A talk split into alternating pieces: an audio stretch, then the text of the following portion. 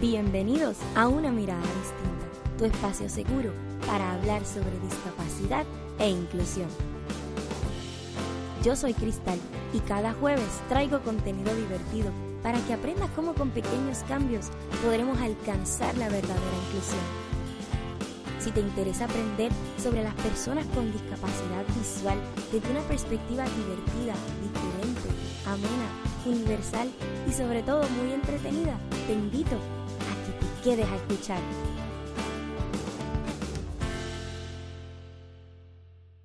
¿Qué tal amigos y bienvenidos una vez más a nuestro espacio, a nuestro podcast? Bienvenido, bienvenida a una mirada distinta, tu espacio seguro para hablar sobre discapacidad e inclusión. Mi nombre es Cristal y traigo contenido divertido para que aprendas cómo con pequeños cambios podemos alcanzar una mayor inclusión de las personas con discapacidad. Espero que estén muy bien, espero que hayan tenido un mes de abril muy bonito, que sí, que llevamos como tres semanas sin grabar. Sí. ¿Por qué?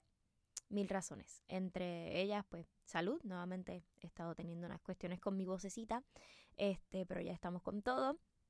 Eh, y siempre que digo que ya estamos con todo, algo pasa y no puedo seguir grabando, así que no voy a decir que ya estamos con todo, voy a decir en la medida de lo posible, vamos a seguir grabando. Espero que se encuentren muy bien, espero que hayan pasado una excelente Semana Santa. Espero que hayan podido compartir con sus familias y que hayan sacado ese ratito a nivel espiritual, ¿verdad? Eh, y han pasado muchas cosas en este país y mientras Puerto Rico pierde su tiempo debatiendo cosas sin sentido y, y ¿verdad? los que viven en Puerto Rico me podrán entender, la comunidad de personas con discapacidad está muy feliz porque esta semana celebramos el Día del Animal de Servicio. Cristal del, del Futuro no sabe si este episodio lo van a subir el mismo miércoles o el jueves, pero sea como sea, el último miércoles de abril, el 26 de abril, se va a celebrar el Día del Perro Guía específicamente, ¿verdad? Y como yo no necesito ningún pretexto para hablar sobre el perro guía, pero ahora lo tengo, vamos a hablar sobre los animales de servicio, en cuestión los perros guía. Y este episodio literalmente se va a llamar Respeta a los perros guía, respeta a los animales de servicio respétalos. ¿Y por qué respétalos? Porque me he dado cuenta de que hace falta muchísima más información sobre los animales de servicio en cuestión. Y específicamente hablamos sobre las personas que no tienen idea de cómo comportarse alrededor de los animales de servicio. ¿Qué hacer? ¿Qué no hacer? ¿Cómo le faltas al respeto a este animal? Porque no es solamente faltarle el respeto al animal que está haciendo un trabajo, sino faltarle al respeto a una persona que es usuaria de este tipo de animales y que los necesita. Así que aquí te van unos tips sobre cosas que tienes que hacer y que deberías hacer si quieres ser respetuoso con un animal de servicio y sobre todo con su usuario. Lo primero que tienes que saber y tienes que darte cuenta de que un animal de servicio no es otra cosa que un perro entrenado individualmente para realizar una o más tareas en función de una discapacidad en un ser humano. Por tanto, un animal de apoyo emocional no es un animal de servicio. Un animal de apoyo emocional es un animal que ayuda y apoya emocionalmente a una persona que esté pasando por alguna situación emocional, no mental, emocional.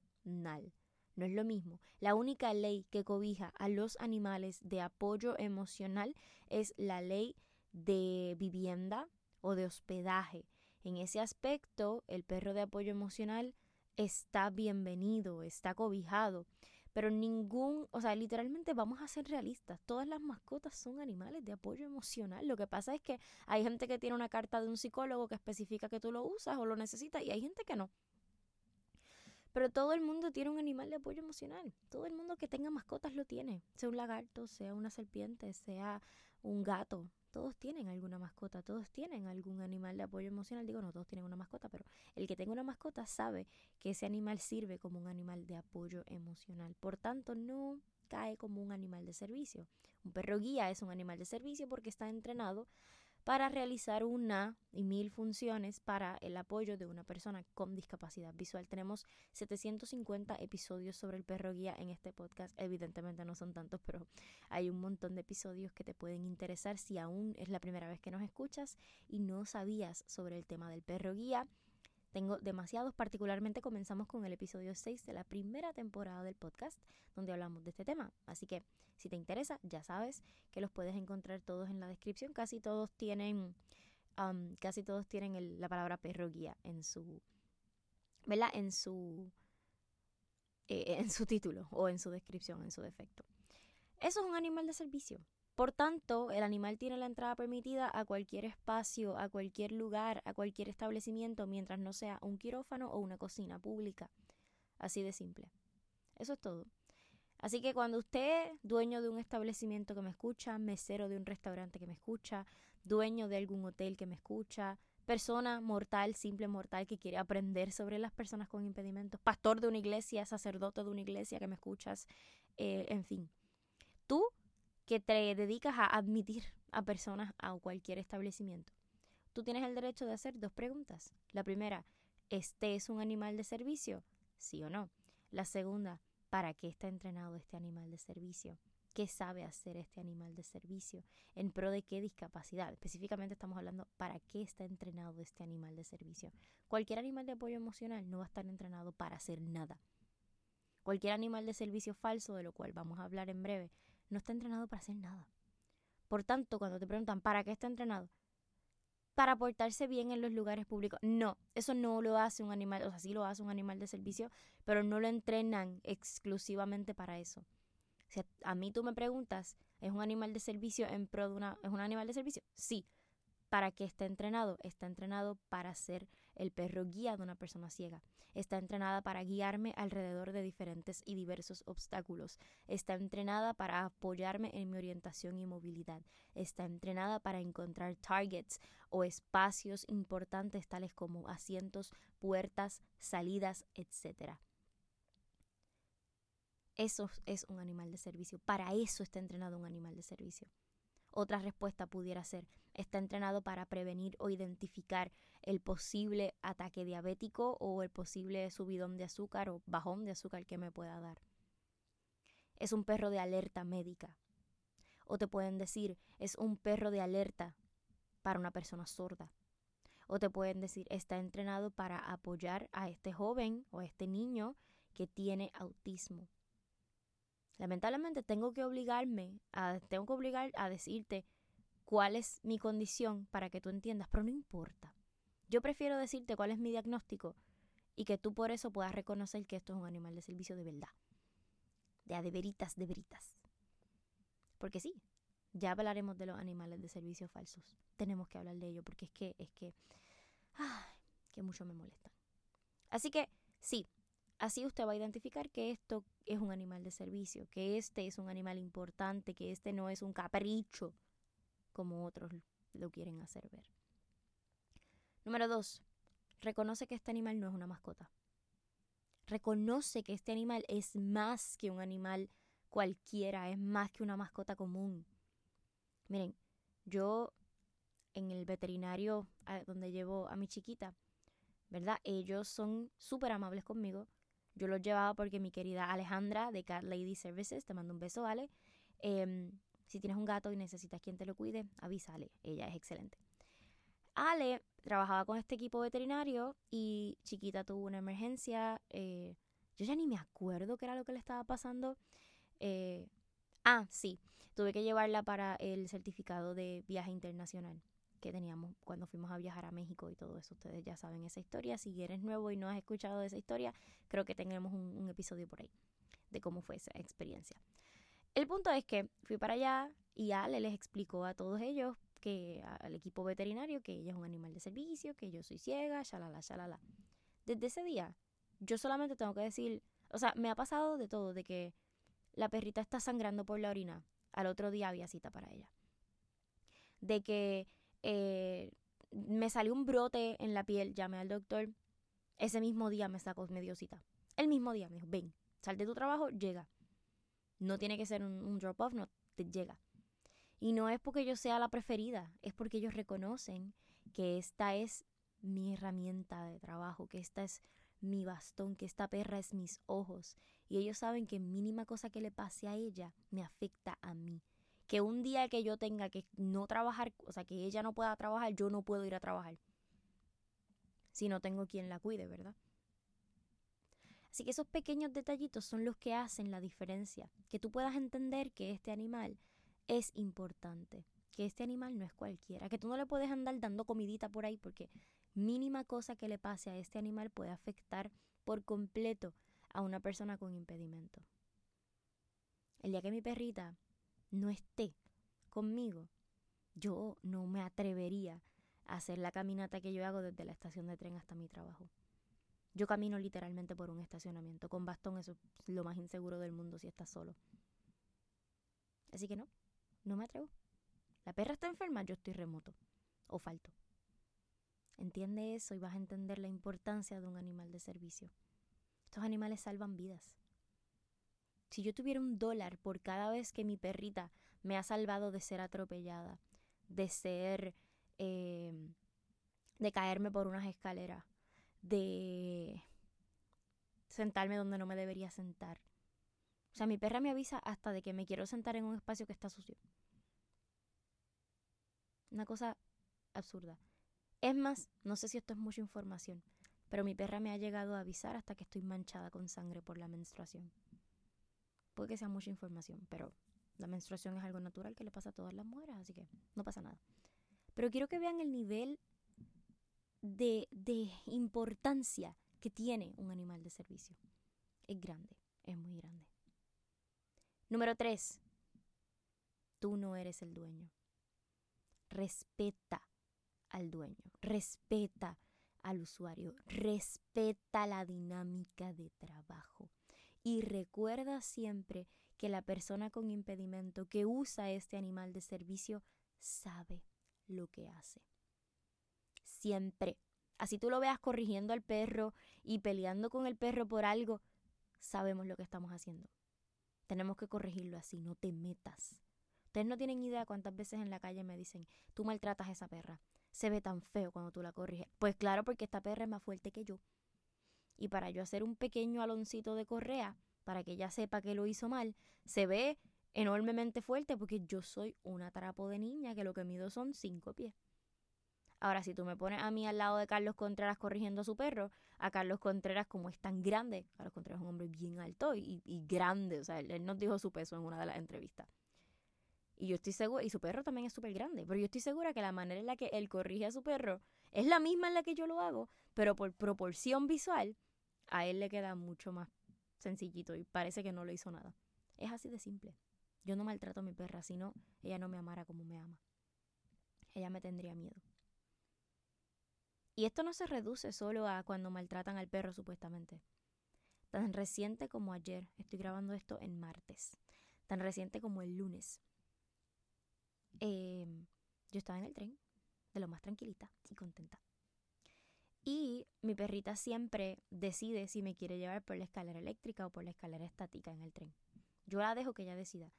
¿Cuál es su, su criterio para discernir eh, porque escalera vamos, pues mire, yo entiendo que es el gentío. Si en la escalera estática hay mucha gente, pues nos vamos por la eléctrica. Y así sucesivamente. Esa es mi hipótesis. No la he comprobado. no he tenido con quién, pero esa es mi hipótesis. Nada. El punto es que ese día ella escogió irse por la eléctrica. Ella no lo escogió, mentiras del diablo. yo la obligué porque ese día yo estaba en taco. Tenía, estaba usando zapatos de tacón. Eran las 6 de la tarde y tenía los tacones puestos desde las, las 7 de la mañana. Así que no, no era justo que yo bajara esas escaleras. Yo le dije, vamos a la escalera eléctrica, por favor. Pero ¿qué pasa? El guardia de seguridad del tren, como le pareció algo muy extraño que la señorita escogiera las escaleras eléctricas, porque casi nunca pasa. Chiquita siempre escoge las de la derecha, las, estáticas. Me, me empezó a gritar, mira, tú estás por la, eléctrica, estás por la eléctrica, ¿sabes lo que tú haces? Y yo, sí, literalmente solo le contesté con un, yo venía escuchando un podcast. Y yo le contesté con un, porque yo estaba concentrada. Para nosotros las escaleras eléctricas son un punto donde yo tengo que estar súper concentrada en lo que está haciendo mi perra, en cuándo tengo que salir de la escalera, porque un movimiento en falso y la perra se me lastima. Es así de simple. Pero nada, y, recuerden que, que, ella ya de por sí lleva un pequeño trauma con la escalera eléctrica. Eh, creo que lo pueden escuchar en el episodio que se llama Mi historias de terror. Resulta que ¿qué les puedo decir? Yo, no sé En ese momento yo le dije, y este guardia de seguridad, bien molesto, me dice, gracias. Pero así como, como bien, como si le hubiera molestado el hecho de que yo no le hubiera dado las gracias por su comentario. Pero es que yo estaba tan concentrada en mi espacio personal, en lo que yo estaba haciendo con mi perra, que yo no tenía por qué contestarle algo que yo era evidente que yo sabía. Yo voy a ese tren urbano desde que estoy en primer año de universidad de bachillerato. Desde 2016. Saque cuentas usted cuántos años llevo cogiendo ese tren, por el amor de Dios, yo sé dónde estoy. Entonces, luego de eso, después que bajamos la escalera, que chiquita hizo lo que tenía que hacer, le doy las gracias al Señor. Le digo, gracias, caballero. Y le sonrío, porque pues a la gente se le enseña.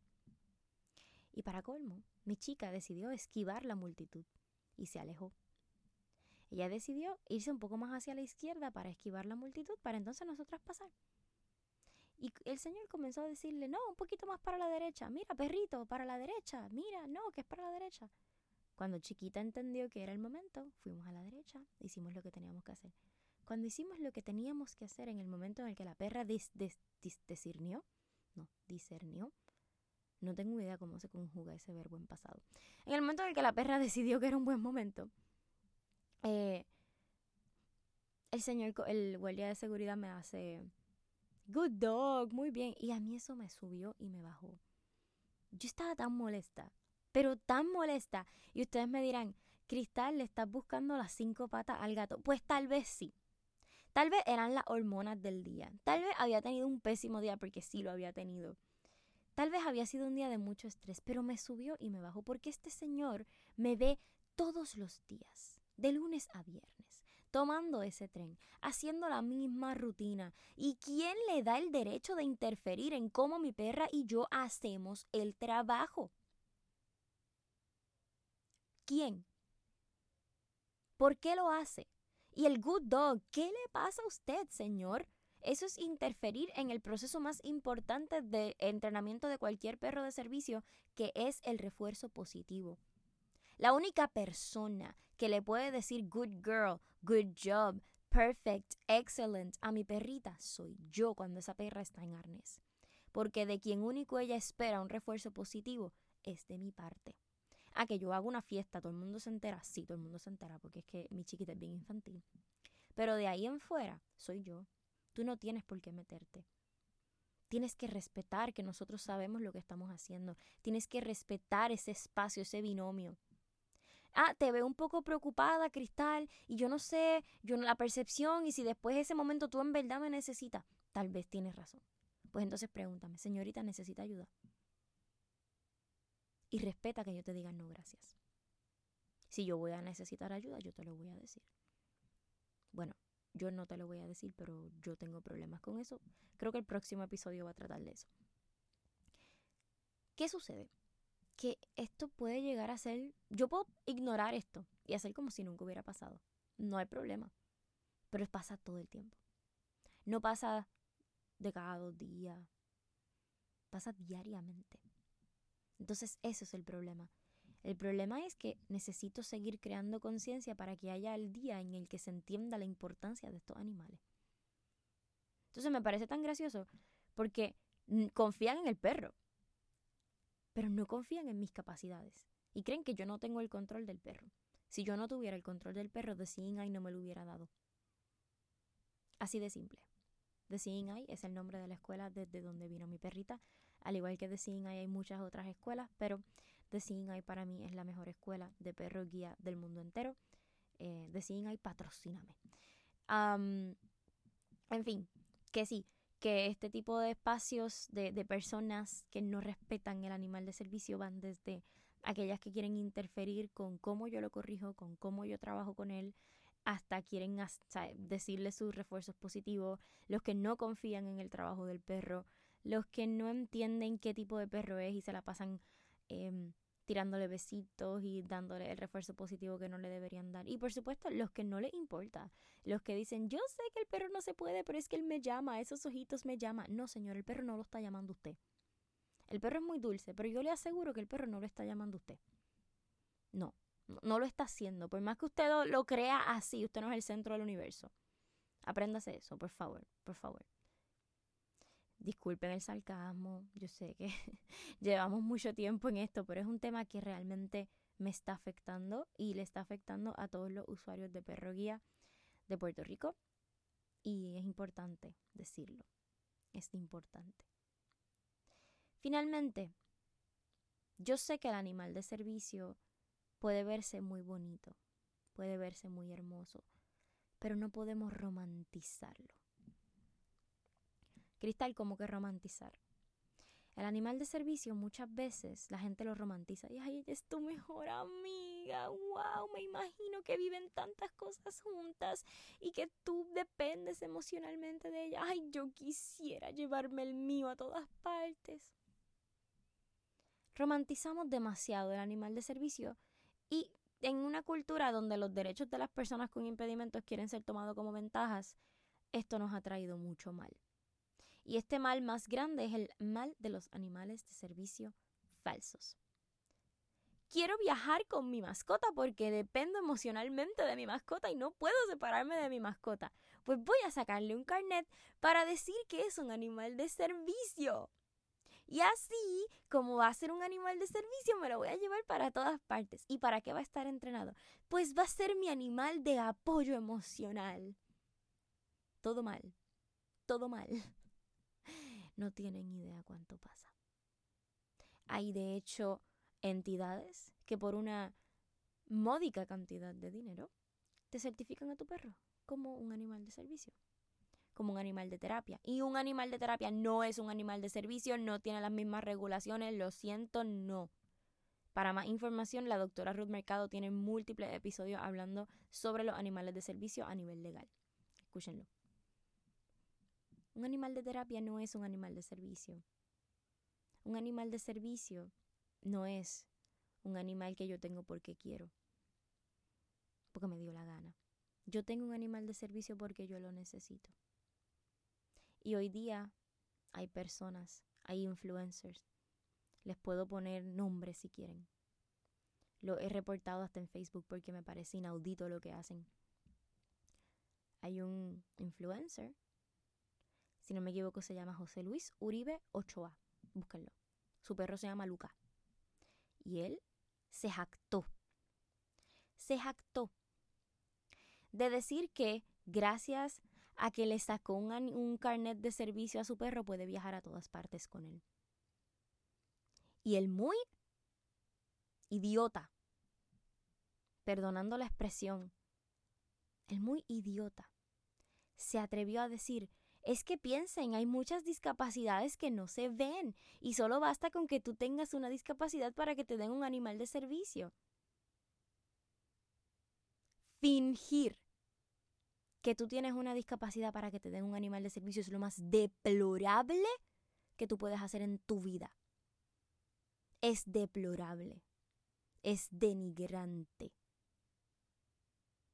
fingir que tú tienes un animal de servicio, fingir que tú tienes una discapacidad porque te da la gana. ¿De verdad? Pasa por los problemas por los que paso yo, te invito. Te invito a que vivas la mitad de las situaciones difíciles que pasa cualquier persona con discapacidad, a ver si aguanta. A ver si de verdad quieres tener un animal de servicio, a ver si de verdad quieres tener una discapacidad. Te invito.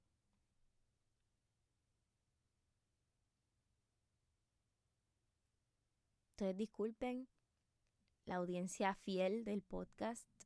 Sé que estoy molesta, sé que se me nota en la voz y pocas veces hablo así en el podcast, pero creo que esta vez es necesario hacerlo. Es necesario porque el tema es fuerte y porque ha cogido un auge muy grande en Puerto Rico. Literalmente hace nada se hizo viral una foto en redes sociales de un animal supuestamente de servicio con el chaleco, el famoso chaleco rojo, que estaba perdido en la Universidad de Puerto Rico. Te discúlpeme. El verdadero dueño de un animal de servicio jamás permitiría que un animal, que su animal de servicio estuviera en esas condiciones. Jamás. El perro estaba desnutrido, estaba abandonado en la Universidad de Puerto Rico. El perro tenía ya lo que serían como que las axilas peladas por el chaleco. Y si de verdad era un animal de servicio, la persona que lo tenía merece todas las multas del universo.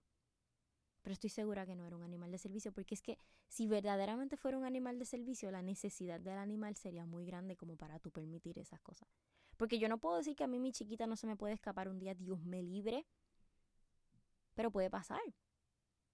Yo muevo cielo, mal, tierra, se enteraría el universo entero que se me perdió la perra. Esa perra está más identificada, tiene hasta un microchip. Si no me llaman a mí, llaman a la escuela. No hay manera. Aparte de que, vamos, si fuera un animal de servicio, tú no lo sueltas. hay, hay reglas y hay comportamientos que se te enseñan. Y ahí es donde vamos. La irresponsabilidad. Queremos tener un animal de servicio porque nos creemos que eso es una moda. Porque nos creemos que eso es cool. Y no entendemos la seriedad del animal de servicio lo serio que es tener un animal de servicio, la importancia de tener un animal de servicio. Respetar un animal de servicio comienza por entender que estos animales están entrenados para hacer una tarea. Por entender qué preguntas hacer y cómo apoyarnos para preservar y valorar los derechos de las personas usuarias de animal de servicio. Para que no vengan tráfala, como dirían en Puerto Rico, personas malas. No voy a decir que son personas malas, vamos a decir personas ignorantes, que no han visto la importancia de estos animales, la responsabilidad que requieren y sobre todo lo importantes que son para el pleno funcionamiento de una persona con discapacidad. Óigalo bien, para el pleno funcionamiento de una persona con discapacidad. Y a pesar de todo esto, a pesar de todos los problemas que he visto y que he vivido al ser usuaria de animal de servicio, les juro que volvería a escoger a un animal de servicio por encima de un bastón. No importa qué. Yo espero que este episodio te haya gustado. Espero que hayas entendido, número uno, que estos animales tienen una función y están protegidos por ley. Número dos, que estos animales no son mascotas. Número tres, que en las personas con impedimentos sabemos lo que estamos haciendo una vez manejamos a nuestros animales. Número cuatro, que tenemos una responsabilidad con ellos, que estos animales no son como cualquier otro. Y número cinco, que tu mascota no es un animal de servicio. Que tener un animal de servicio no es un vacilón, no es un juego, es una gran responsabilidad son animales que salvan vidas. No es algo pachulial. No es algo cute. No es algo de que, ay, sí, qué bonito. Yo quiero uno. Yo quiero que mi perro me acompañe. El trabajo de mi chiquita, ojalá fuera solamente acompañarme. Ojalá fuera solamente acompañarme. Pero no es así. El trabajo de mi perra es salvarme la vida todos los días. Espero que este episodio te haya gustado. Espero que por fin hayas entendido la importancia que tienen los animales de servicio. Espero que hayas podido celebrar todo el mes de abril la importancia de estos hermosos animales y lo mucho que hacen por una población que los necesita.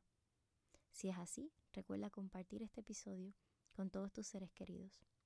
Recuerda dejarnos tu reseña en Spotify o en Apple Podcast y recuerda siempre suscribirte y mantener esa campanita prendida para que no te pierdas cada vez que subimos un nuevo episodio ya que han sido un poco intermitentes.